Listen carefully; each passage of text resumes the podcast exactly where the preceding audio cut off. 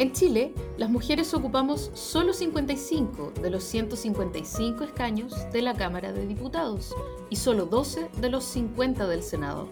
A nivel local, 4 de cada 5 municipios aún son encabezados por hombres.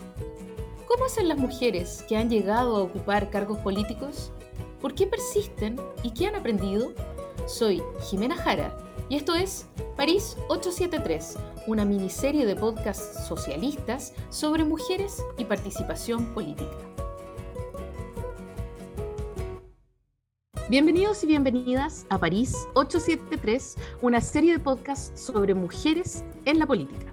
Vamos a conversar sobre lo que implica ser mujer en la política, cómo se ha ido haciendo eh, más normal que las mujeres estén en la política, cómo han ido cambiando la política, las mujeres, los costos que se paga cuando las mujeres queremos estar en política y sobre todo cuáles son las claves de ese recorrido.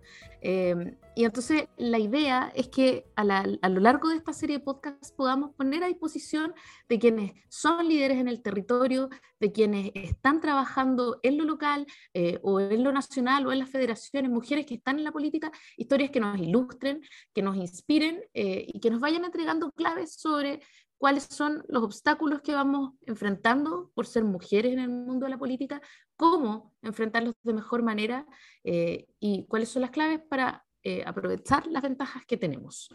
Y para eso, en nuestro programa inaugural, tenemos a dos sociólogas, eh, a una socióloga de la Universidad de Chile, Maite, te voy a preguntar, Maite, ¿cómo se dice tu apellido? De, de Cubrier.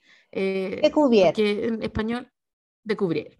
Eh, y eh, a una socióloga, eh, dirigente pingüina, socióloga de la Universidad Católica, hoy día alcaldesa de Quinta Normal, que es Karina Delfino. Hola, Karina. Hola.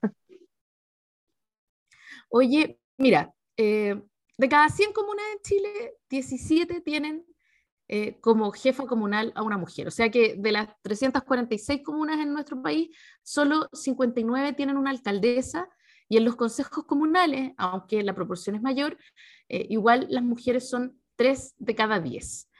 Entonces, estas son cifras súper bajas, súper fome de escuchar, pero lo peor de todo es que son cifras récord, o sea, como que en realidad deberíamos estar aplaudiendo, ¿no? Eh, y cuando ustedes salieron electas en las, en las, elecciones pasadas, se hablaba, salía en la prensa, récord de mujeres en el mundo municipal, eh, que, que, es súper fome, pero es la realidad, ¿no? Entonces, eh, les quiero preguntar un poco eh, cuáles fueron las decisiones que las llevaron a eh, tomar una opción que es tan contraintuitiva, ¿no? Y en la que ustedes saben que de alguna manera, y por el solo hecho de ser mujeres, llevan las de perder. Maite, primero. Bueno, antes que nada, agradecer la invitación y Estoy muy contenta de compartir este espacio con Karina Delfino, dirigente pingüina que se admira, eh, colega querida y bueno, ahora alcalde de Quinta Normal. Eh, que lleva esta decisión, de alguna forma esta decisión la lleva uno, ¿no? Es honesto, yo te comentaba que soy exalumna del Manuel de Sala, que es un colegio que tiene una mirada de sociedad importante mm. y, y, te hace mirar eh, los, el, la sociedad con, con, ojos políticos de alguna forma. Entonces, eh, el participar de la política ha sido algo, en mi caso, absolutamente intuitivo y el llegar a este cargo fue eh, un poco azar, un poco decisión y valentía. Al revés de la estadística que se da, que acabas de mencionar, eh, estoy con una alcaldesa mujer y con un consejo municipal que lo componemos siete mujeres y tres hombres, eh, donde es bien curioso las dinámicas que se dan ahí, después podremos contar más en detalle, pero eh, la revolución justamente y la salida en, en, los medios, más allá de que era después de 24 años de un gobierno local de derecha, eh, habían siete mujeres en, en el consejo, lo cual era novedoso, noticia, lo cual no debiera ser. ¿Pasó también en Santiago algo parecido? Eh, es que hay mucho, mucha relación entre Santiago y Ñuñoa, o sea, se da el fenómeno similar. Entonces, de alguna forma también son comunas que están en el ojo del huracán porque esto de ser con gobernanza local dirigida por mujeres, y Karina ahí lo sabe mejor que nadie, eh, implica otro nivel de exigencias más allá de los, eh, del estándar mínimo que se pide para el cargo. Parece que el ser mujer le trae como un, un nivel de exigencias adicionales que no debiera ser, por el contrario. Karina, eh, en tu caso, eh, tú vienes después de una otra alcaldesa que también es mujer, que era una gestión de signo distinto, pero que también era una mujer y en ese sentido no tenías que derribar esta frontera, esta barrera de decir, oye, pucha, me atrevo con una mujer porque ya habían probado la mano de otra alcaldesa, pero tu recorrido en política es muy, muy anterior. Em, a, ser alcaldesa de Quinta Normal, ¿no? O sea, eh, tú entras en política siendo una liceana eh, del Liceo 1 y eh, fuiste concejala de Quinta Normal y probablemente en ese momento te tocó una de las batallas más duras y me gustaría que nos contaras un poquito cómo fue eso.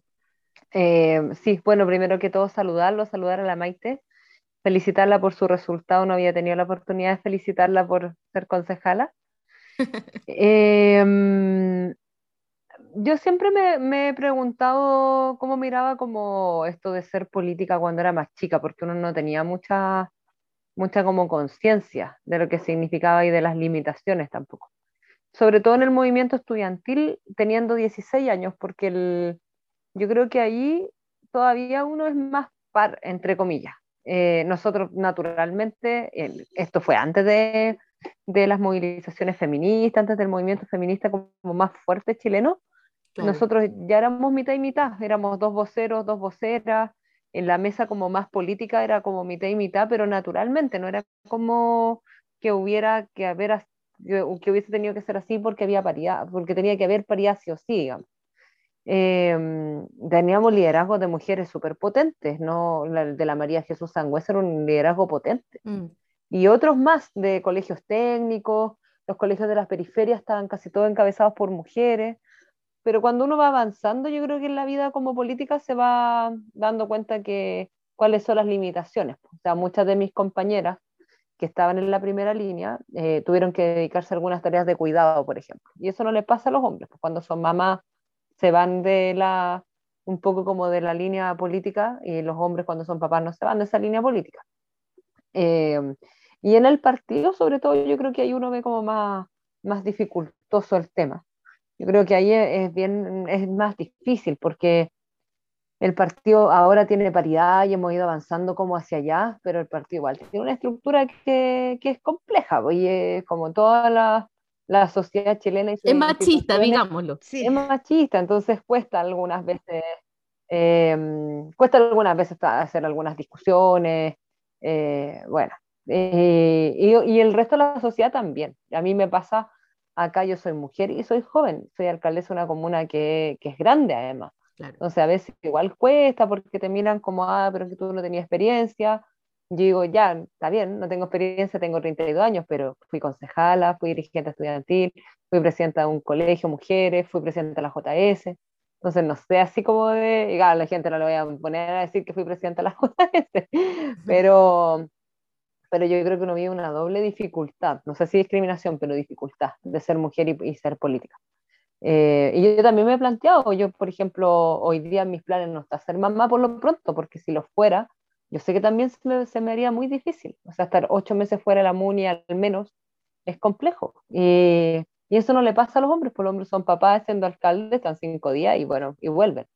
Entonces yo creo que es súper complejo y, y también te preguntan otras cosas que a los hombres no les preguntan. Obviamente, si uno está casado, si uno tiene hijos. Está pololeando. Está pololeando, eso como que a los hombres es como que da lo mismo. Em, y otras cosas que nos pasan a las mujeres, yo, ustedes saben, por el, porque fue público, pero yo, yo sufrí una situación de acoso hace poco y eso no les pasa a los hombres. O sea, el nivel, yo le he preguntado a, a, mis compañeros, eh, colegas, hombres, si les pasa, le ha pasado alguna situación así antes de que se hiciera público y a ninguno le había pasado, versus que de mujeres conozco varias.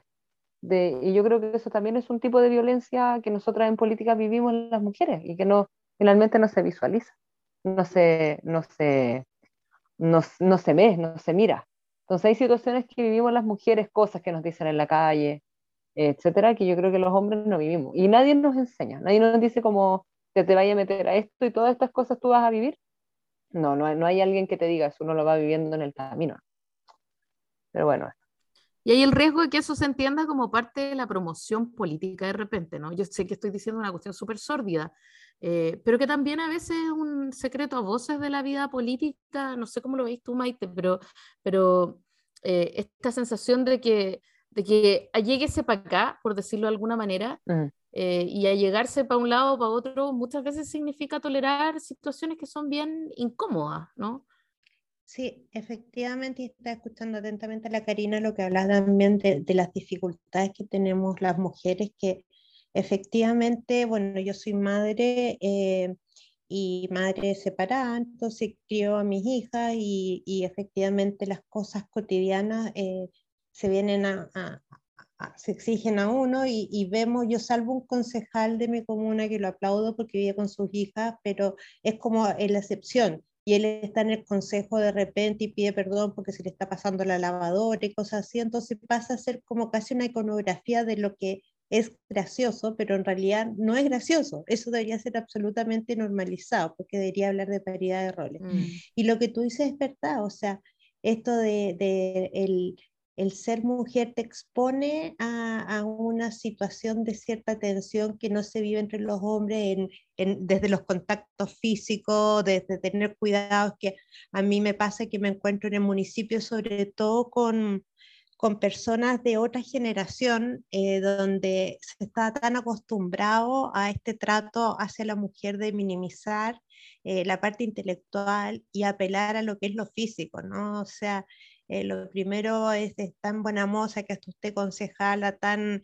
Y la verdad que no, uno no está ahí, como dicen, no, no, te eligieron por lindo, ¿verdad? O sea, tú estás ahí porque tienes un rol real eh, importante desde lo que vas a hacer en función de la comunidad.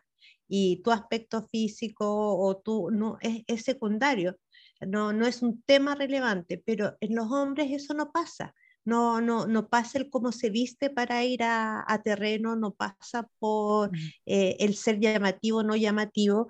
Eh, esas cosas nos tocan a nosotras y efectivamente estamos expuestas en el día a día a eso, que es un prejuicio, sin duda, y además a todos los múltiples roles que tenemos que cumplir, además de lo que estamos haciendo eh, desde la concejalía, bueno, la Karina el triple, diez veces más con una comuna grande, y donde uno casi tiene que justificarse y pedir perdón por ser mujer en ciertos cargos de liderazgo. Mm. Eh, explicar en terreno de que sí puedo solucionar algo, aun cuando sea seguridad o cualquiera de esas categorías media heteronormadas que se esperan que solucione un hombre. Y que como mujer tú sí puedes abordarla tan bien o incluso mejor que un hombre.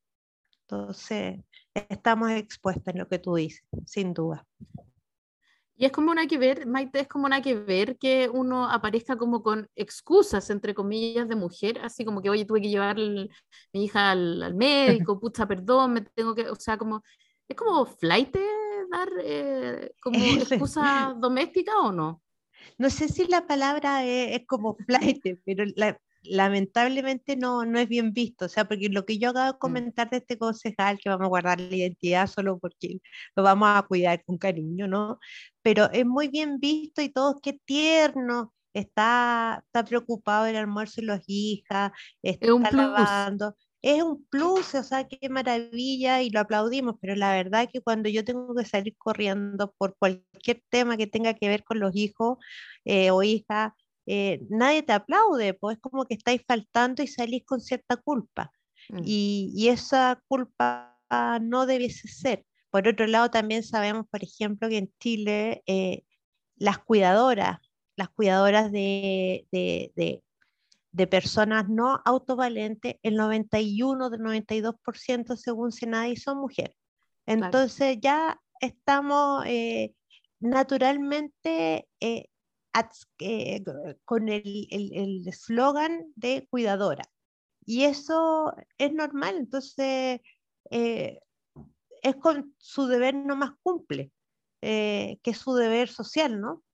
y, y, eso es un, efectivamente es un impedimento que aún falta mucho, mucho, mucho para que no esté, o sea, para que esté normalizado la, la, la, el, compartir roles hombres y mujeres en ese ámbito. Por el momento, no, no, no, no es así y sí. Ocupando tu palabra inicial, Jimé, eh, es, es flight, pues como que estás haciendo la cimarra en el colegio, ¿cierto? O sea, te sales con culpa. Y eso es tremendo. La culpa no debiera existir se toman decisiones como la que toma la Karina, que es finalmente un costo, el aplazar, eh, Por Al, menos aplazar la maternidad si es que no eliminarla, ¿no? que es una decisión que es súper íntima, pero que en este caso tiene mucho que ver con, con la carrera. Eh, y te quiero preguntar, Karina, eh, además de ese costo de tener que aplazar o definitivamente eliminar la idea, ¿Qué otros costos te parece a ti que, que se pagan? Sin tratar de, de, victimizar ni nada, sino que como contando la, la dura. yo creo que, o sea, depende de lo que uno se dedique, pero yo creo que el estar en la política siempre implica mucho esfuerzo, mucho costo, eh, mucha, mucha exposición, sobre todo, pero, pero estando en un cargo como el, como el que nosotros tenemos, sobre todo como encargo de representación popular local, es bien 24/7. O sea, no es tener, estar todo el día como recibiendo llamadas, peticiones, es salir a la calle y que, que la gente te pida de todo. Un municipio hace de todo, de todo, de todo lo que tú te puedas imaginar. Eh, y, y, al final también nosotros somos la primera línea de esas necesidades, de, esa, de esas demandas que hay en la ciudadanía, o sea, desde, no sé, podar un árbol eh, hacer un eh, tapar un hoyo, eh, así como decirlo coloquialmente, hasta temas complejos, pues postulaciones de vivienda, asignaciones, solicitud de asignaciones de subsidio, ayuda social, etcétera. Entonces hay, uno puede hacer muchas cosas desde el ámbito local. Tenemos a cargo de educación y salud, bueno, todo, pues todo. alguien, alguien tiene un problema, lo primero que te pueden recomendar es acudir a la municipalidad. Y en ese sentido, estos cargos sobre todo son bien 24/7, entonces siento que ahora hemos ido avanzando hacia no, hacia no, no tanto, pero todavía existe, de cuestionar mucho más los trabajos así hacia las mujeres que hacia los hombres. Porque si el hombre trabaja mucho, si llega tarde o si se desaparece los fines de semana, es como que casi está bien, pero que una mujer se desaparezca y todo, como que es bien, es bien cuestionable. Eh, y lo otro es la exposición, lo mismo que te hablaba, como temas de acoso, lo que te digan cosas a veces en la calle, lo que decía la Maite. Em, que a veces uno dice, ¿por qué la gente tiene el derecho como a decirte algo que no tiene nada que ver? Mm. No sea, por ponerte un ejemplo, voy a poner un ejemplo súper banal, pero, pero igual. Em, hoy día yo estaba recorriendo una feria navideña, empezaron una feria navideña acá en Quinta Normal, y una señora, la presidenta de Junta de Vecinos, me dijo, oye, ¿por qué no se corta el pelo? Lo tiene demasiado largo. Yo con el pelo más corto se vería mejor. Me dieron ganas de decirle, ¿por qué se mete con mi pelo? Y yo le dije, no, me gusta así, me gusta largo. Y me dijo, no sé, yo le haría como el pelo más corto, se vería mejor. Entonces, como que no sé si alguien se mete con esas cosas. No, bueno, hay cosas que, que, son bonitas, como dicen, no, usted es jovencita como mi hija, como mi nieta, que uno ya dice, ya igual uno, una autoridad, pero ya uno lo que es con cariño. Pero cuando ya se meten como en el ámbito de uno, bueno, hay que decir con el peso, siempre como que opinan de ti como, ah, no, que subiste, que bajaste, ah, que está más gordita, que no sé qué, o ah, que está flaca. Entonces, como que siento que yo creo que eso es lo más difícil de enfrentar, pero, pero obviamente uno lo tiene más que claro cuando se mete a esto, si está ahí, está ahí, está ahí como en el ojo del huracán, obviamente. Pero yo creo que la exposición, el costo de tiempo, eh, y yo creo que a veces, lo, y yo también creo que lo más difícil es enfrentar las situaciones, las frustraciones cuando uno no puede hacer cosas y también esa sensación que hay como, ah, pero no hizo nada. En estos cuatro años no hizo nada. Eh, o, ah, no se le vio nunca. Y, y, en realidad uno dice, uy, va al trabajo, uno trabaja harto. uno trabaja harto y al final como, ah, menos mal que la vi por aquí porque por aquí nunca ha pasado. Entonces, bueno, pero yo creo que todo lo bonito eh, opaca como este tipo de cosas más, más pequeñas, pero obviamente que se vive y esas cosas uno no se las dicen cuando uno se mete en esto. Eso mismo te iba a preguntar, eh, Karina, todavía, porque, porque efectivamente tú dices esto de la primera línea, ¿no? Y esta decisión de quedarse en el ámbito local y, no decir, ¿sabes qué? Yo voy a postular a diputada. ¿ah? La verdad, eh, eh, durante los últimos 30 años ha sido como el glamour, ¿no? El glamour está como en el, en el parlamento, como en este ámbito, así como que esas son autoridades, pero la autoridad local que está como con los pies en la tierra, literalmente con la gente, no era necesariamente, servía para acarrear, acarrear gente, ¿no? En términos de los partidos. Eh, y sin embargo, el estallido del 2019 eh, mostró eh, la importancia del rol local. Y ahí te, quiero mm. preguntar, después voy a ir con Maite, pero te quiero preguntar qué es lo bonito, ¿no? ¿Por qué, ¿Por qué te encanta o por qué tú te decides por lo local, sabiendo que es mucho más intenso, es mucho más inmediato, es mucho más contacto con la gente. No te o sea, cualquier problema que tengan van a venir a ti, no necesariamente al diputado o a la diputada todos los parlamentarios que hablo, que han sido alcaldes, me dicen nada se compara con ser alcalde. En todos sentidos, como en lo bonito, en lo intenso, en el trabajo, o sea, nada, nada, nada. Y yo creo que debe ser así. Eh, yo te digo, hoy día a mí no me interesa ser diputada u otra cosa, yo estoy feliz siendo alcaldesa.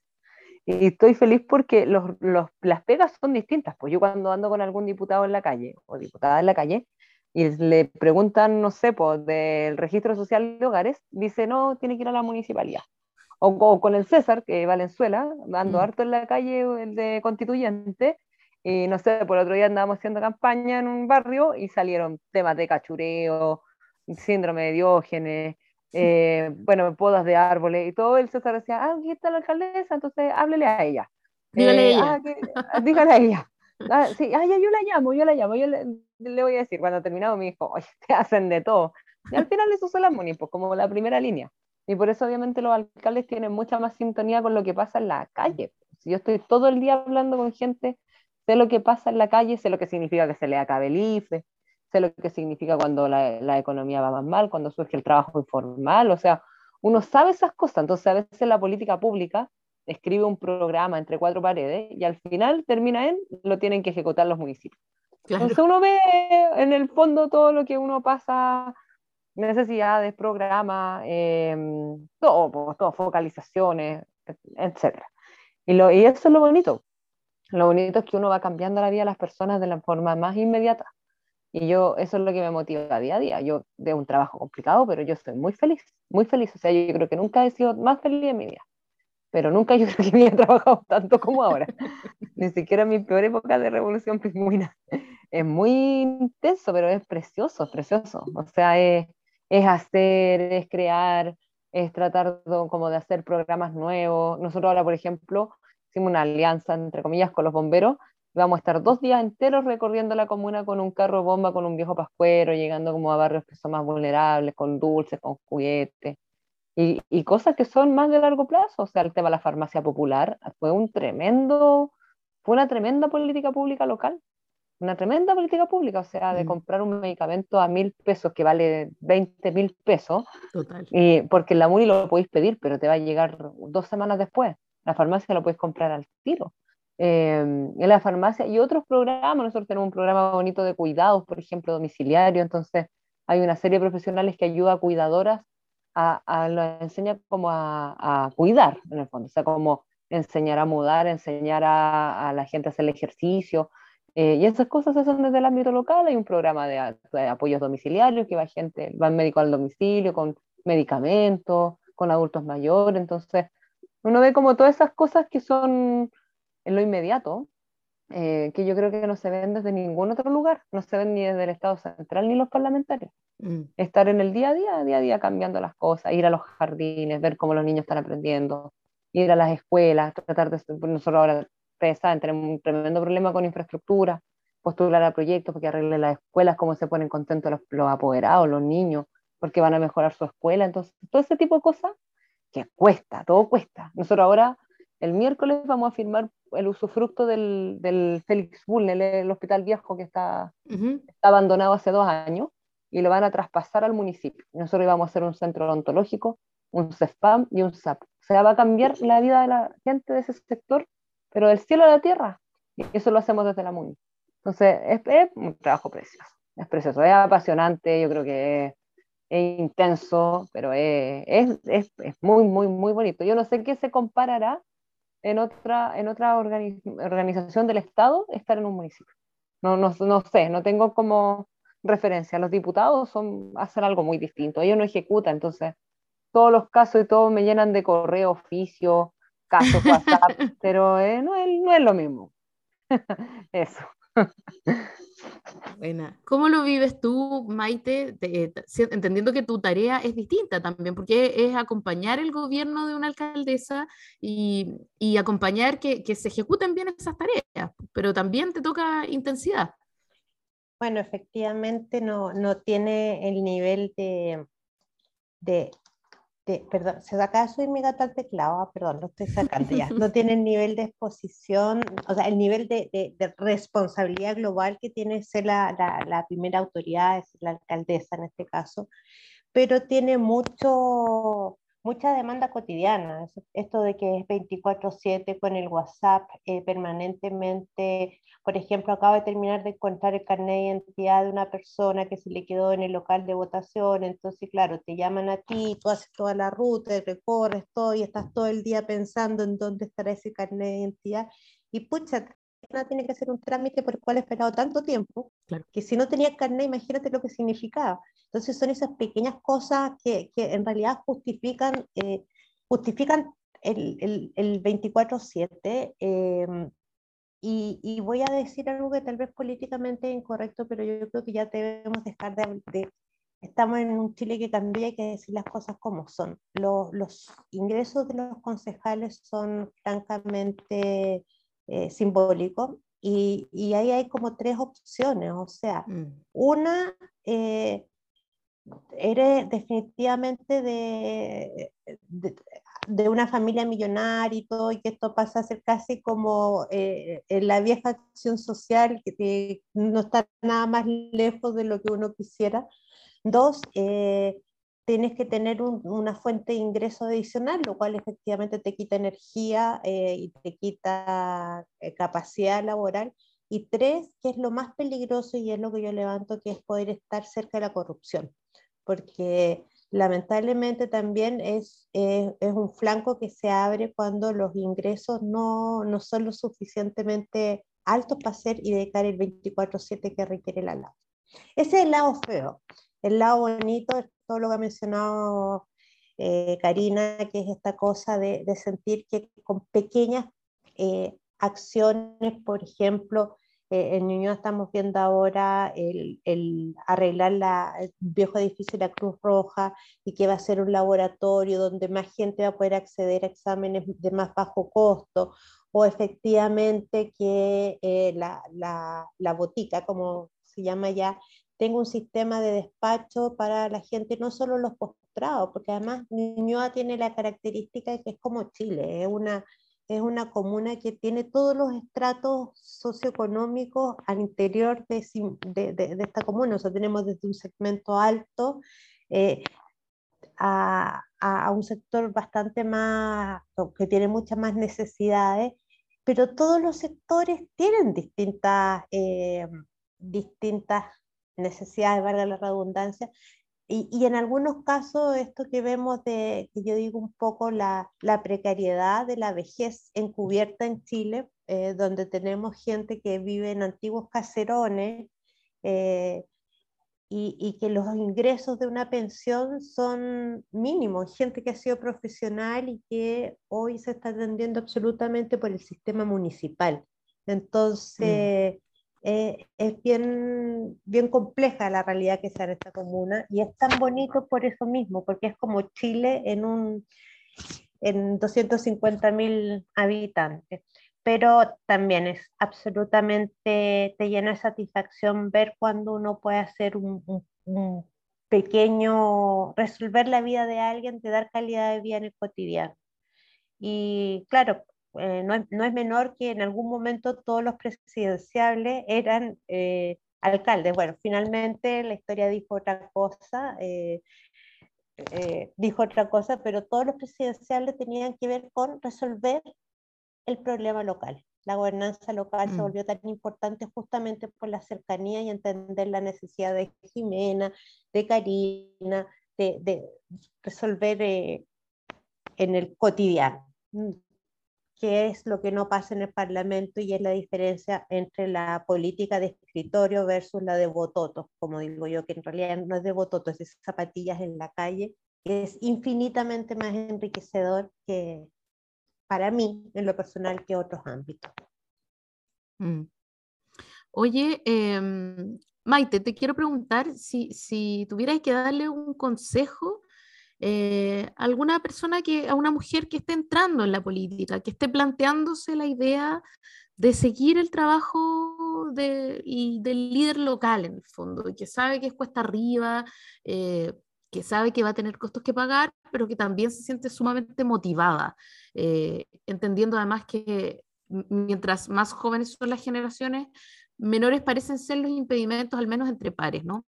¿Qué le diría a una persona, a una mujer que está, que está empezando?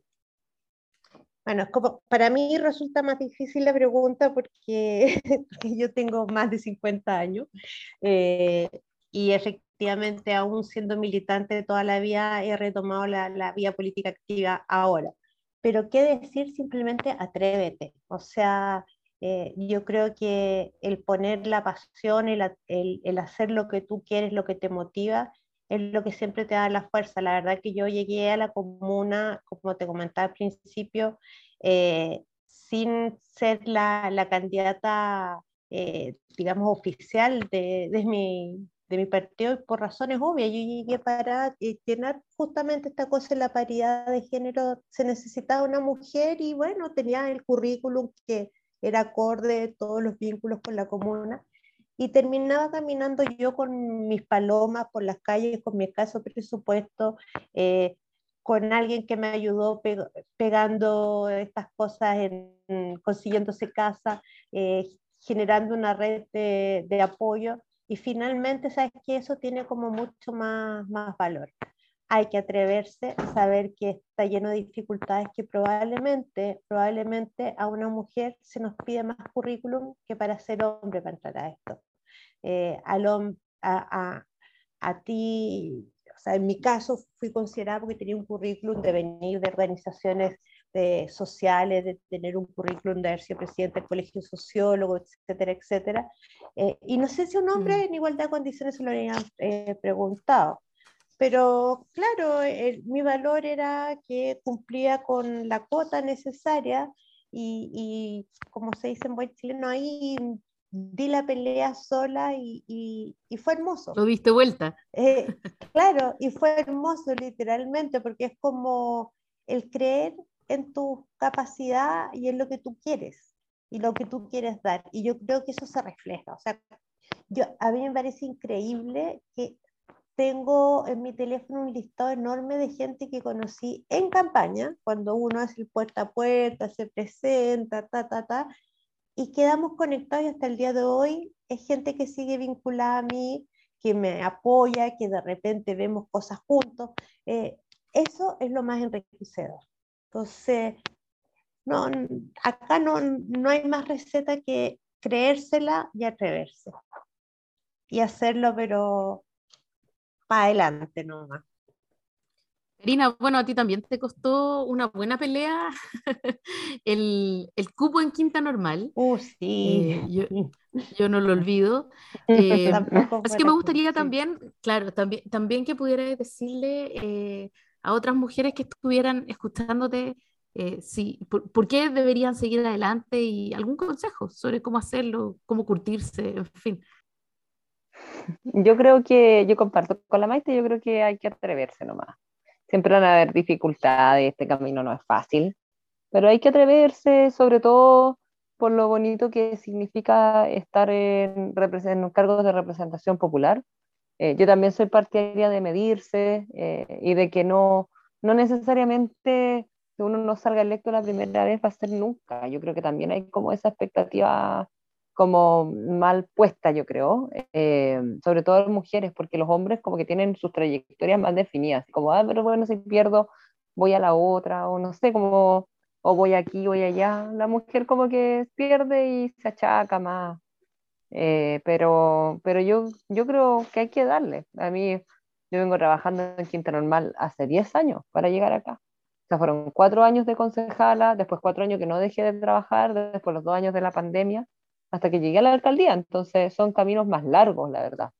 Eh, son más difíciles, sobre todo en el caso mío porque es un cargo unipersonal. Entonces la elección es obviamente más competitiva. Y además en el caso de Quinta Normal competimos todos. Competió el Partido Comunista, el Frente Amplio, la DC, nosotros, el PS, la derecha, dos independientes. Entonces todo el mundo decía, ah, pucha, claro, el PS la embarró porque por llevar a la Karina va a ganar la derecha. Entonces yo decía, perfectamente podrían decir la DC la embarró porque por llevar a la DC ganaba la derecha. Eh, pero no fue así. Igual, o sea, la decisión tampoco fue como tan tonta ya loca, entre comillas. Nosotros, a mí me midieron varias veces mm. en encuestas y el partido al final tomó la decisión, por una parte, por el tema de corrupción que había acá en la comuna y de, de, un, de un gobierno comunal muy, muy, muy deficiente. Eh, pero también por otro lado porque las encuestas demostraban que éramos una candidatura competitiva. Entonces fue muy difícil, muy difícil. Yo creo que también esos días fueron uno de los más difíciles, de no saber si nos iban a inscribir, si, al final me iba a ser candidato o no. Pero, pero bueno, yo creo que al final valió la pena, si las cosas entretenidas y, y las cosas como los desafíos grandes no vienen como de procesos fáciles, obviamente. Así que aquí estamos. Y para adelante. Oye, eh, chiquilla, Muchas gracias por eh, estar conmigo eh, en este podcast. Les quiero contar a quienes nos están escuchando que esto se está grabando a las 23:28 de un día lunes, lunes postelectoral además. O sea, eh, para que nadie vaya a pensar que estamos usando tiempos municipales, ¿no? Sí, sí, este, es un tiempo extra. Y, y, bueno, ya es casi la medianoche, Vamos a, mm, vamos a cortar acá porque no tenemos más tiempo, pero, pero nada, encantada de haber conversado con ustedes y de los consejos que nos han entregado, especialmente para quienes, para las mujeres que quieran estar en la política. Muchas gracias. Gracias, Kim, y a todo el equipo. Que estén bien. Muchas gracias. Que salga todo bien. Un abrazo, Karina. Un abrazo, Maite, que estés bien. Nos vemos, gracias. chao. Chao. Soy Jimena Jara y esto es París 873, un podcast realizado por la Vicepresidencia de la Mujer del Partido Socialista. Si te gustó este capítulo, suscríbete donde escuches tus podcasts. Nos escuchamos